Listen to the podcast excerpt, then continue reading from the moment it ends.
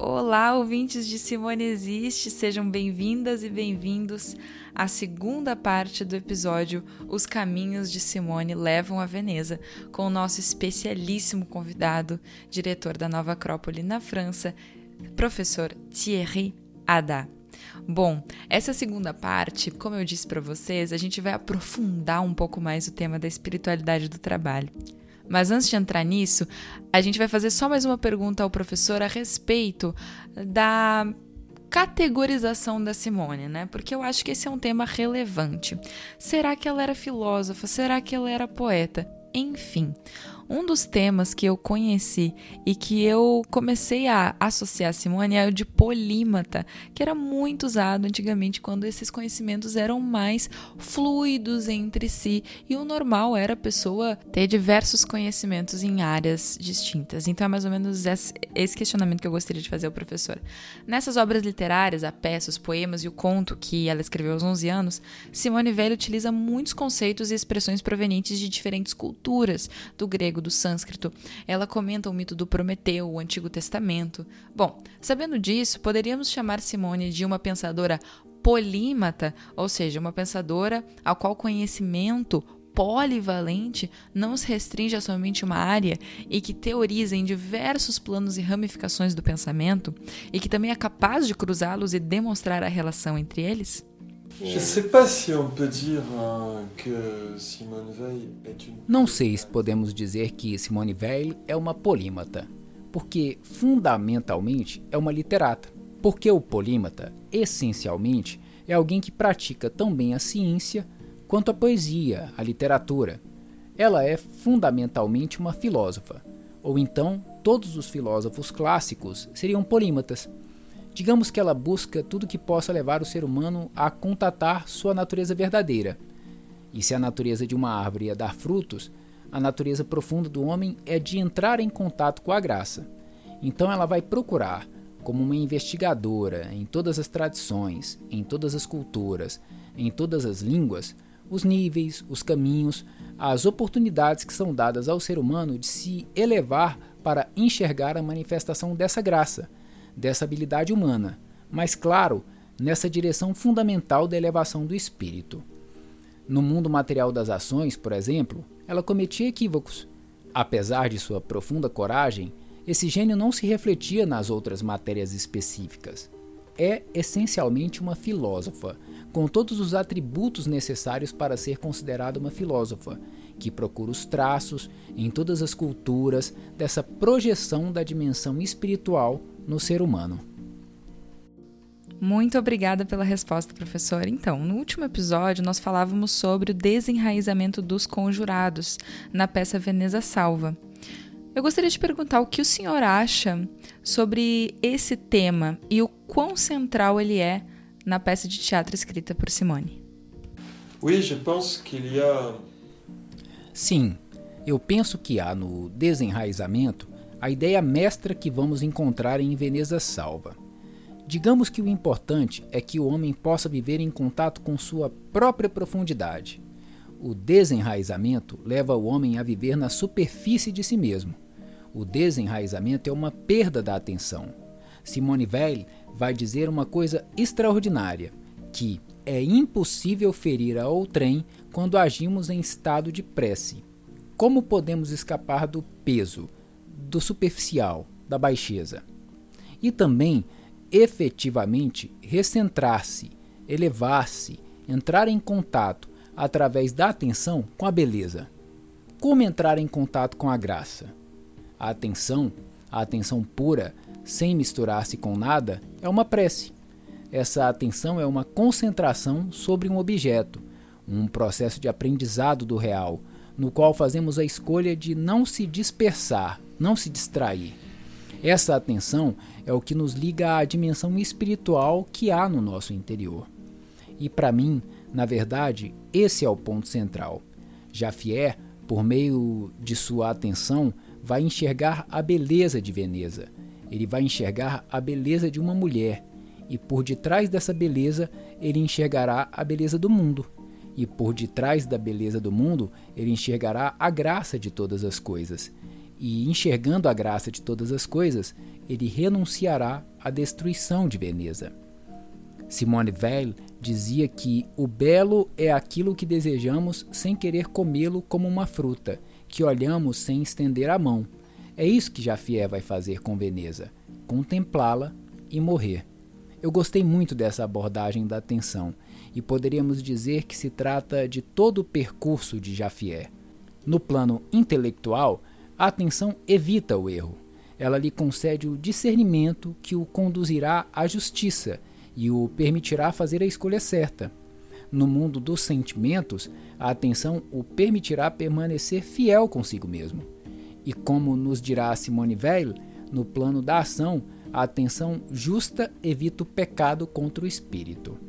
Portanto, há em todas essas construções do pensamento de Simone Weil, no plano de fundo, essa pedra fundamental que é, acima de tudo, o enraizamento ou o desenraizamento, ou, indo um pouco mais a fundo, a atenção justa, porque o desenraizamento deriva da perda da atenção. Essa perda de atenção pode ser causada por patologias políticas, por uma educação desvirtuada, por um ambiente corrompido, e como já vimos, cada ser humano deve se içar no ápice de si mesmo com a potência da atenção e renunciar o peso, como fez Jaffier. Muito obrigada pelo esclarecimento, professor. E realmente isso era o que Simone fazia, amar o conhecimento, né? A definição de filosofia. E claro que a gente sabe também que ela foi uma grande literata, uma poeta, uma pessoa que lidou, consumiu e produziu literatura. Bom, agora a gente começa a entrar um pouco mais aprofundadamente no tema da espiritualidade do trabalho. E antes de fazer a minha pergunta para o professor, eu gostaria de relembrar rapidinho para vocês as experiências espirituais de trabalho que a Simone teve. Como eu falei no último episódio, ela trabalhou por um período pouco menor de um ano em fábricas, fábricas de carros, enfim, nesses trabalhos realmente repetitivos, né, em linhas de produção. E ela escreveu o livro com é, a obra, depois se tornou a obra La Condition Ouvrière, a condição operária, em que ela fazia, em que dentro ela tinha um jornal d'usine, que é o seu diário da usina, né, da fábrica, em que ela relatava todos os dias como estava sendo a experiência dela. Então, muito depois do que é analisado em seus textos mais teóricos, pode ser visto refletido ali. E depois ela teve experiência no trabalho de campo ao lado do Gustave Thibon por um período um pouco maior, que deu origem posteriormente a essa compilação de textos feita pelo Gustave do Peso e a Graça. E para lembrar vocês um pouco das experiências espirituais dela, no ano de 1935, em Viana de Castelo, Portugal, ela ouviu cantos melancólicos de esposas e viúvas de pescadores. E ela relatou em uma de suas cartas diários que Cristo presentificou-se em seu ser e pôde, através do sofrimento das mulheres, sentir um amor descomunal. É aquilo que ela já falou da técnica divina de perfurar a alma, que é exatamente o sofrimento. Palavra que ela usou muito na sua obra, né? O malheur. Ainda tem também, podem ter contradições sobre a tradução dessa palavra, né?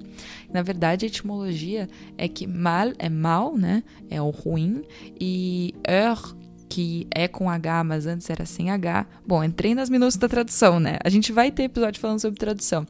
Mas significava a fatalidade, a sorte, o destino, né? Então o sofrimento seria um, um, um destino ruim, um destino mau. Bom, depois ela teve, em 1937, na Capela Maria degli Angeli, na Itália, Uh, ela relatou ao seu pai em carta que, em prece, ela foi tomada por algo maior do que ela e aquilo a obrigou a ajoelhar-se pela primeira vez. E finalmente, a última experiência de que nós temos relato, claro, foi em 1938, na comuna de Solesmes, no sul da França, em que ela recitou o poema do jovem George Herbert, que ela tinha recém conhecido, recitava e repetia, repetia, repetia, e ela relatou que Cristo desceu e a tomou. Então ela acabou tendo essas experiências e claro que ela conectou o tema da espiritualidade, que foi muito intrigante para ela, no contexto de toda essa vivência que ela teve com a Igreja Católica e com o Padre Perrin, com as questões políticas às quais ela já era interessada. Então, e os trabalhadores? E a questão da dignidade dessas pessoas é que ela viu, né? Ela viveu só ali alguns meses, mas ela sabia que aquelas pessoas estavam fadadas àquela realidade. Então, o que a gente quer tratar aqui é como que ela termina, claro, teve todo um processo de desenvolvimento desse pensamento, mas culmina na combinação do PZA Graço, enraizamento e Veneza Salva, nessa ligação entre ah, os, seus, seus, digamos assim, imperativos, né, os seus princípios mais importantes, que são o bem, a verdade e a beleza, unindo-se para explicar a ligação que o homem, como metaxo, ou seja, como interligação, como interseção entre criatura e criações, deve, através do trabalho, ação espiritualizadora, significar o mundo, enxergar a ordem divina das coisas do mundo e integrar-se, entrar a partir da, da renúncia do eu, do afastamento, do apagamento do eu, ser um canal que vai participar das relações das coisas, ou seja, as relações que as coisas têm uma entre as outras e a graça que está é, disposta perante os nossos olhos no mundo, mas que, dependendo da distância que as nossas ações têm com os nossos pensamentos, nós estamos mais ou menos imersos numa neblina que nos impede de ver essa graça, essa manifestação de Deus. E isso vai entrar em relação com o corpo e todas as atividades físicas que ele realiza. É por isso que pode-se dizer que para Simone a unidade do corpo e da alma no trabalho, como uma forma de contemplar a beleza do mundo, está contida nesse intermédio entre homem, o seu ser inteiro, ação, pensamento, emoção, espírito e a ordem de vida do universo. Era por isso que ela prezava tanto a relação entre as coisas. Toda a sua filosofia depende dessa operação da gente reverter o processo de fragmentação que ocorre em todos os níveis do humano, inclusive a fragmentação no processo, na linha de produção, a partir do Taylorismo. Em cada vez esse processo de produção ficar mais cientificado e a fragmentação operando o seu trabalho não só nos objetos, mas no próprio homem, que passou a não compreender a ligação entre a operação física que ele faz e o produto final. Ou seja, não dar sentido e, e não envolver-se emocional espiritualmente com aquilo que ele faz. E aí, onde mais que ele vai buscar sentido? Onde que está? A Simone defende que é no próprio trabalho. É por isso que a pergunta que eu elaborei para o professor é a seguinte. Nós vimos, a partir do que o senhor explanou em toda a sua maravilhosa fala, que Simone é uma teórica tanto do sofrimento quanto da força do ser. Aí a gente faz alusão à Ilíada, ao poema da força, né? que ela explica a força e a capacidade opressora da força uh, a partir do grande poema da Ilíada. O que o senhor pensa que ela teria dito acerca da situação, das situações que nós vivemos hoje na contemporaneidade? Bem, ela abordou bastante ambos temas. Eu acredito que ela diria que uma das raízes mais profundas do sofrimento humano contemporâneo é a relação com o trabalho. E infelizmente, isso não evoluiu desde a sua época. Na verdade, ficou pior. O trabalho, para Simone Weil, é reflexo da condição humana. É trabalhando que o homem vai modelar a realidade, que ele vai se sentir pertencente ao mundo, que ele vai ter a experiência da liberdade. Não esqueçamos que, dentre as necessidades fundamentais, há a honra, o sentimento de dignidade. Então, para Simone Weil, o trabalho é uma das ancoragens da alma uma das possibilidades de pertencer à esfera pública, uma das possibilidades para que os indivíduos se reconheçam entre si e interajam entre si de uma maneira harmoniosa. Então, o que poderíamos nos perguntar é o que nós deveríamos levar dessas famosas lições de Simone Weil para um trabalho que não seja somente um ato servil.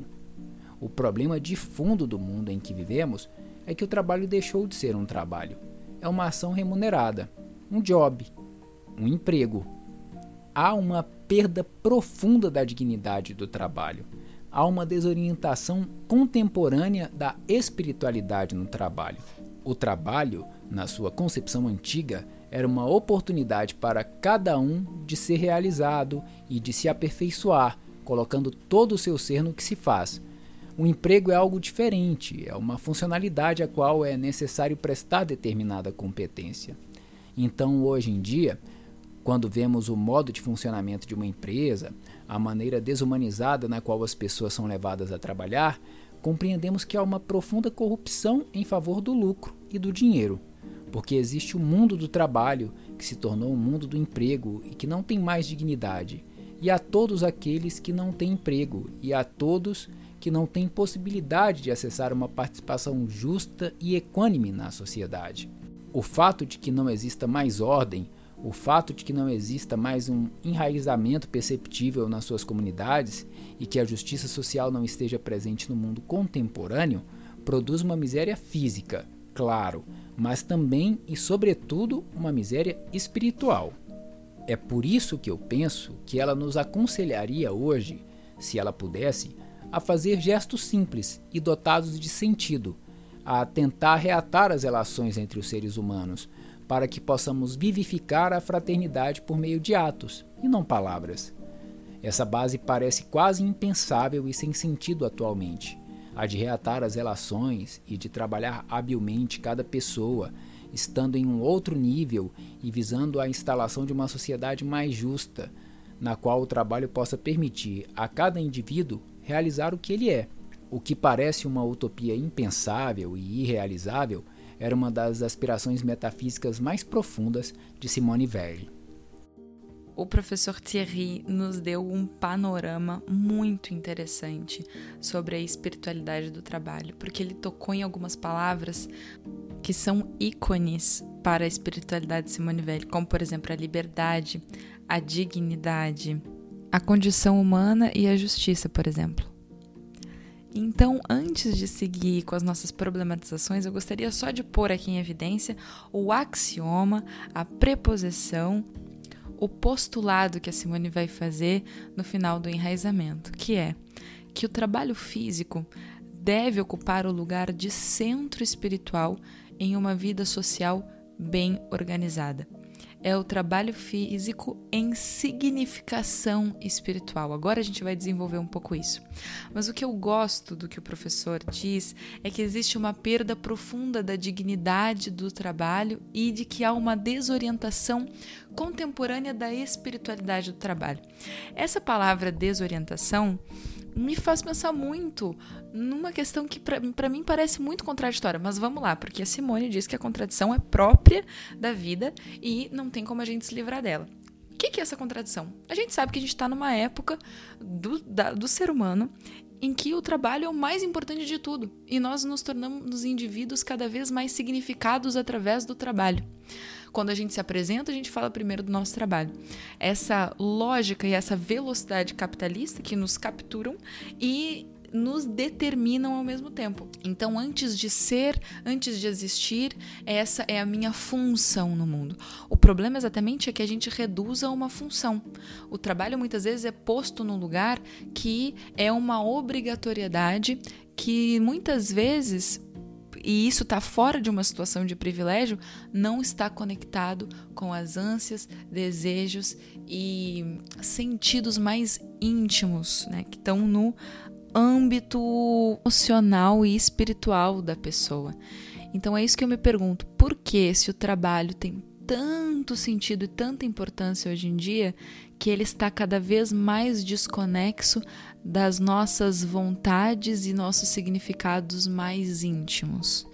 Por que, que as mesmas intenções que a gente coloca, por exemplo, na religião, na família, que são grandes partes da nossa vida, a gente não coloca ao trabalho, que é aquele lugar que a gente está bom, oito horas por dia, que a gente dedica grande parte do nosso tempo. Por que, que muitas pessoas se sucumbem a uma noção utilitarista do trabalho?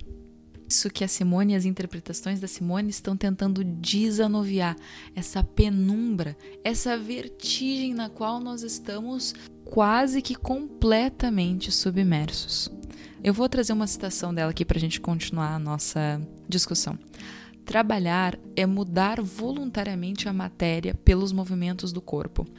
O trabalho é, assim, uma ação indireta do espírito sobre o mundo e pode-se medir seja em relação ao espírito, seja em relação à matéria. Ou seja, o corpo, ao trabalhar, é uma unidade mediadora entre o espírito e o mundo. Só que a Simone coloca ao lado do trabalho a questão da aceitação da morte, o trabalho como uma morte cotidiana. Então, essa obra que é feita no mundo é uma canalização divina. Então, é necessário recusar o eu e transcender, que o trabalho seja transpessoal, como falou o professor. Porque nós temos só direito aos atos e não aos frutos. Então, quando o ser humano se identifica com os resultados do trabalho, ele já perdeu o sentido daquela ação. Mais uma citação em A Opressão e a Liberdade, da Simone Weil. Nós vivemos num mundo onde nada está na medida do homem. Existe uma desproporção monstruosa entre o corpo do homem, o espírito do homem e as coisas que constituem atualmente os elementos da vida humana tudo é desequilíbrio. Então, o que ela tenta nos trazer é esse reequilíbrio. Como? Nós nos integrarmos e nos encarnarmos nas ideias que constituem o nosso trabalho, sendo aquilo que nós procuramos e que faz sentido e que devolve valor para nós mesmos ao mesmo tempo que para o mundo, fazendo com que o ser humano realmente se conecte.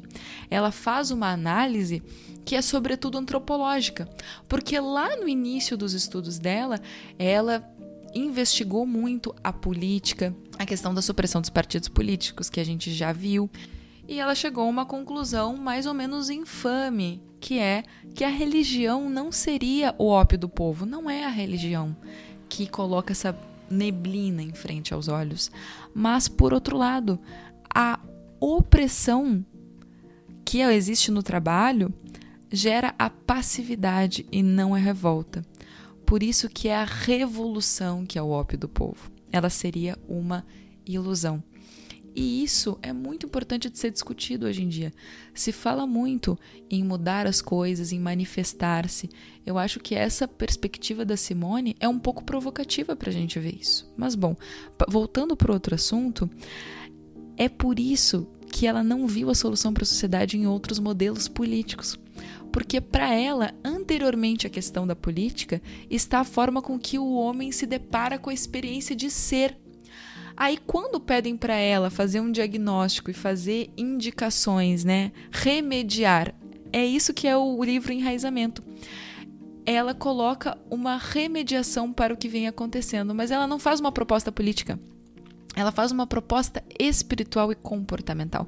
Claro que haveriam algumas mudanças. Ela diz que, por exemplo, os agricultores eles deveriam ter as suas próprias terras, que a economia deveria ser baseada em, em cooperativas, as pessoas deveriam estar conectadas e gostar do seu trabalho e o Estado, o governo deveria dar condições para que elas se sustentassem sem precisar necessariamente estar correndo atrás de uma máquina. Sobre essa situação de escravidão, não só física como ideológica, ela vai falar o seguinte: eu sinto, na condição operária, eu sinto profundamente a humilhação deste vazio imposto ao pensamento.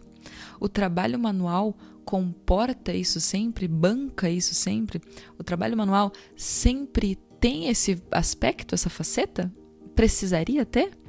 A máquina dispensa o pensamento de intervir, o mínimo que seja, até mesmo na mera consciência das operações realizadas. O ritmo, o ritmo que é opressor, opressivo, proíbe. Então, o que que ela propõe a partir disso? Da gente se perguntar que lugar deve ser dado ao trabalho físico e a quem o executa. Na verdade, nós enxergamos até os dias atuais que o trabalho físico, a construção das coisas, é um meio e não tem significado em si mesmo. E na verdade o que ela diz é que não. é que o trabalho físico em significação espiritual é o centro, é o núcleo de uma vida social coerente e organizada. Para ela, o trabalho é o lugar perfeito para a gente exercitar a atenção e conectar o espírito com a realidade, trazendo a graça e contemplando a graça que existe no mundo. Esse exercício da atenção repetida permite a habituação, que facilita a instituição de uma ordem, a maior necessidade humana, junto com o enraizamento. Inclusive, é uma frase bem famosa dela: o enraizamento é a maior e mais ignorada necessidade humana. E instituir a ordem e proporcionar o enraizamento é uma forma de coreografar cotidianamente o encontro com a graça. E dotados desse conhecimento, a gente pode enfrentar algumas questões, por exemplo, a questão trazida pelo especialista em marketing Jim Rohn, que é a questão da pessoa se tornar uma mini fábrica do seu próprio trabalho. Na verdade, a Simone já estava percebendo isso nas fábricas. Hoje em dia, com a, com a questão da, da mecanização do movimento, Hoje em dia isso está exacerbado, porque com as tecnologias e com os trabalhos se tornando cada vez mais abstratos, cada vez mais intangíveis, né, intocáveis, a gente vê que para você entrar no mercado de trabalho, você tem que ter uma série de conhecimentos múltiplos e você vai ser, na maioria das vezes, como por exemplo o freela, né, vai ser remunerado pela quantidade do seu trabalho e pela sua produtividade. Assim a gente vai sendo moldado por esse sistema que nos coloca numa velocidade que todos nós sabemos que não é saudável para nós. A gente está num tempo em que a questão da ansiedade e da depressão estão tomando conta da saúde mental das pessoas. E bom, se a gente projetar isso na realidade do Instagram, mais do que uma máquina multifuncional e multifatorial, nós precisamos ser o próprio produto. Então, além de inserir no ser humano uma ilusão produtivista, insere uma ilusão da imagem, né? Porque encoraja ele a compartilhar os detalhes da sua vida com todo o resto das pessoas que estão ali e estar sempre disponível, né? Então, além de máquina, você deve ser o produto e isso gera, claro, um esvaziamento do sentido. Então, qual é a solução, qual é a esperança que Simone nos traz? Uma frase que me marca muito na obra dela é mudar a relação entre si e o mundo. Isso pode ser colocado no trabalho, quanto nas artes, nas ciências, nos relacionamentos. Questionar-se é o que ela fez durante a sua vida inteira. Aqui ela fala da mudança da relação do operário com a sua ferramenta. Ela diz que a, a, ferramenta que ele utiliza é uma extensão da função que ele opera no mundo. Então, estar consciente dos impactos do nosso trabalho, por mais que aquilo não seja instantâneo, é muito importante para a gente se conectar com a própria ação e não necessariamente os resultados. E ainda mais do que isso, apesar de engatilhar uma crítica muito forte ao trabalho, ela nos dá perspectivas acerca de como podem ser grandes os benefícios de um trabalho em significação espiritual, como por exemplo a dignidade, porque o trabalho é um local de interação social humana. Então é o trabalho que sacia a necessidade maior do ser humano, a ordem, além de outras necessidades como a honra, por exemplo. E isso é só uma fagulha para a gente tentar perceber todas as facetas e possibilidades que os trabalhos, o trabalho em si, o ato de trabalhar significa para nós. Às vezes a gente está estagnado no trabalho, às vezes a gente não está satisfeito, ou às vezes a gente tem medo de fazer aquilo ao que a gente se propôs e acredita. Então, olha, tudo isso que a Simone traz pode ser colocado e pode ser discutido. Eu acho que a maior contribuição que ela traz para a gente é essa ligação não muito óbvia para a gente né, entre espiritualidade e trabalho. Além de que essa abordagem dela conectada à filosofia oriental é muito benéfica para a gente, porque nos encoraja a estar presentes, a não nos conectarmos com os possíveis resultados das nossas ações, mas acreditar que aquela ação contém em si uh, uma canalização da graça e uma integração com o mundo que permite que você se insira na relação entre as coisas. E depois tem o exemplo da semente, né? Que ela faz alusão em O Peso e a Graça, na parte da descriação, à passagem bíblica do Evangelho segundo João, que é o seguinte: Amém, amém vos digo, quando o grão de trigo não cai por terra e morre, permanece só, mas se morrer, dá muito fruto. E ela diz assim sobre isso: ele deve morrer para liberar a energia que guarda dentro de si e para que assim outras combinações possam se formar dele. Ou seja, a capacidade de aceitar a morte como uma doação abnegada, inteira e confiante da energia acumulada durante a vida para integrar-se com o resto da energia que existe. Então, que o seu fruto seja você mesmo, que você mesmo se entregue. E voltamos ao ponto de início lá do podcast da Simone como a filósofa de entrega. Não estou falando nem desse episódio, falando de, dos outros episódios. E é importante também salientar que a Simone, assim, agora para finalizar, né, gente? Que a Simone é uma filósofa pessimista em vários momentos é sim, afinal ela vive em um momento muito difícil para o planeta e que a gente está de novo aqui nessa situação, né? Esses anos 20 está bem complicado. Mas olha, uma coisa que a Simone não é é conformista.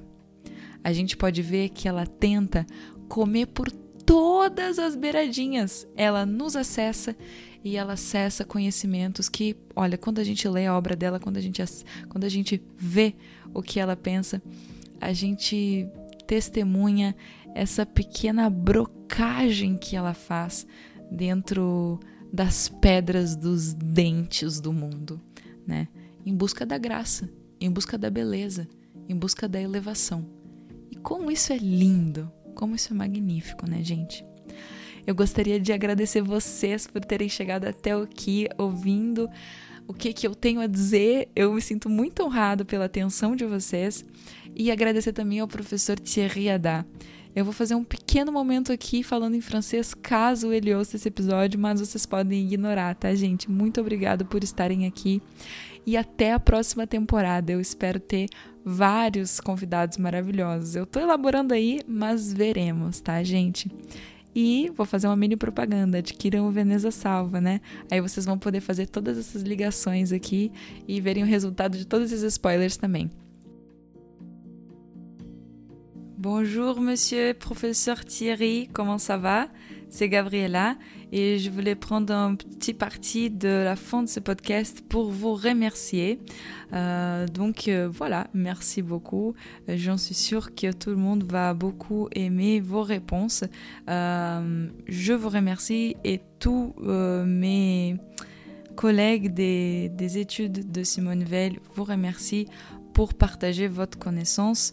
Euh, je suis ravie d'avoir produit cette podcast et euh, savez que vous êtes toujours invité pour d'autres collaborations avec euh, la connaissance, l'articulation, les connexions des connaissances et concepts euh, de Simone ici au Brésil. Euh, il faut vous dire que euh, l'œuvre de Simone Veil est en train, d'être beaucoup traduite ici.